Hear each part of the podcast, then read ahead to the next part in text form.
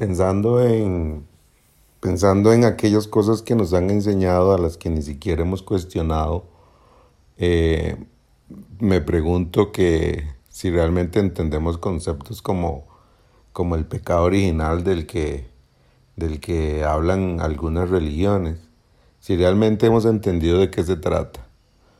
Quisiera compartir un poquito de esto. Yo creo que todo el pecado original surgió, como dice la Biblia, en, el principio, en el libro de Génesis, cuando Adán y Eva tenían una perfecta relación con Dios su Padre y gozaban de esa perfecta relación, pero además de eso vivían en un paraíso, un lugar hermoso, un lugar que les proveía todo lo que, lo que ellos pudieran necesitar y aparte de eso tenían, tenían esa relación bonita con Dios.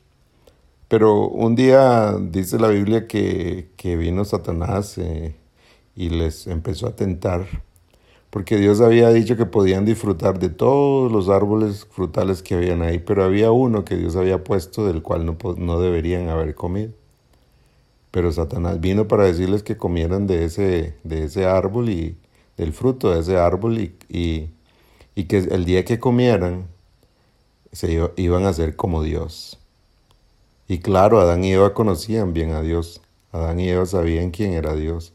Y entonces los imagino allá en el huerto del Edén pensando en, wow, imagínese ser como Dios. Qué maravilloso ser como Él. Eso sería genial. Y fue ese deseo el que los llevó a, a aceptar la propuesta que Satanás le hizo a comer del fruto. Pero, ¿qué es esto si no es solamente la independencia de Dios? Es buscar o intentar buscar placer fuera de Dios.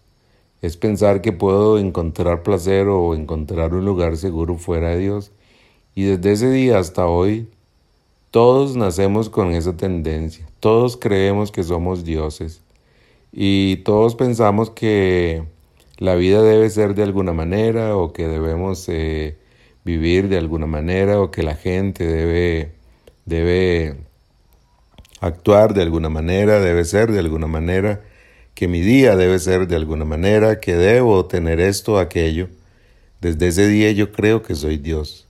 Y cuando nazco, por lo menos en este lado del mundo, todos los niños, o por lo menos es la mayoría de ellos, cuando nacen, todo el mundo espera el nacimiento de ese bebé.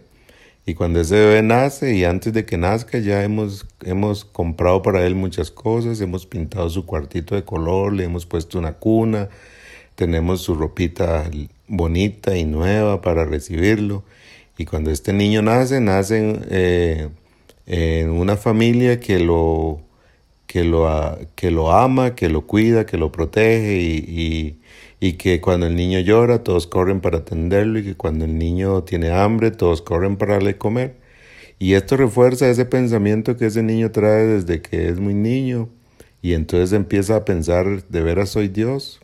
Ya nace con esa tendencia, pero cuando llegan a la vida em, eh, más se fortalece su idea. Soy Dios, yo pido y se me da, yo lloro y me dan de comer, yo lloro y me, me, me quitan el pañal, todos corren, si yo me caigo, todos corren para recogerme, todos me ayudan, todo gira alrededor mío. Pero resulta que ese niño este, va creciendo y ahora llega a la escuela o al kinder y se da cuenta que en el kinder hay 20 niños igual que él que creen que son dioses. Y entonces empieza una guerra entre ellos, una guerra que no llamamos guerra porque es sin pistolas, sin revólver, pero es con todas las estrategias que podemos encontrar para conquistar el corazón de la niña, de la maestra, de la que está al frente, para que me ponga la atención que yo necesito. Ahora me pasa algo cuando ando por el corredor eh, corriendo, de repente me caigo y espero que todos corran para venir a ayudarme, pero esta vez nadie corre. Entonces me parece extraño, qué raro. En casa cuando corro todo el mundo viene y me ayuda, pero ahora no. Entonces ese niño va dándose cuenta que, tiene que ingeniárselas de alguna manera para poder, para poder eh, seguir siendo ese Dios que cree que es. Y entonces su mamá al día siguiente le pone una manzana en la lonchera, pero él decide que no, no se la va a comer, se la va a dar a la niña. Y entonces saca su manzana de la lonchera y se va donde está la niña, la maestra, y le da la manzana. Pero esto es un intercambio. El niño le da la manzana porque espera que la maestra le brinde la atención que él necesita. Y entonces se da un intercambio. Pero no se da cuenta que, que hay 20 niños que igual que él quieren la atención de la maestra. Y la guerra empieza. Cada día se convierte en eso, una guerra. Una guerra de pónganme en atención. Y dependiendo cómo ese niño vaya creciendo, cada vez más centrado en sí mismo, él cree que es Dios. Busca el placer o busca un refugio seguro fuera de Dios. Así empezamos a crecer en la vida. Así empieza a manifestarse en nosotros esa naturaleza pecaminosa o lo que las religiones llaman el pecado original. El pecado original es buscar placer fuera de Dios, es buscar quien, quien me llene o quien me dé seguridad fuera de Dios. Y lo buscamos en todos los lugares. Lo buscamos en la maestra en el kinder, pero también lo buscamos en, en mamá y papá, o lo buscamos en, en mi pareja. Sin darnos cuenta, eh, queremos ser el centro de todo. Y así empieza esa etapa de nuestra vida. Eh, a, empezamos a crecer y a darnos cuenta que, que las personas que las personas se convierten para mí en un objeto que debe cuidarme o que debe darme algo. Así es la vida, así la vivimos porque creemos que somos dioses. Pero poco a poco esa idea se va arraigando más y más en nuestra mente y la guerra continúa. Mañana les voy a compartir un poco más de esto. Pero por ahora dejémoslo ahí. Solo piensa en esto. ¿Cómo está viviendo esto usted hoy? Pregúntese en qué cosas quiero que sean como yo pienso.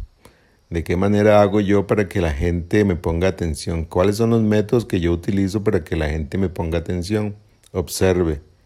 A veces me enojo porque el enojo me permite tener la atención de la gente. A veces comparto algo porque quiero que la gente me observe. A veces soy muy buen trabajador porque quiero un aplauso. ¿Cuáles son esos métodos que usted está usando para ser el centro? Todos tenemos uno.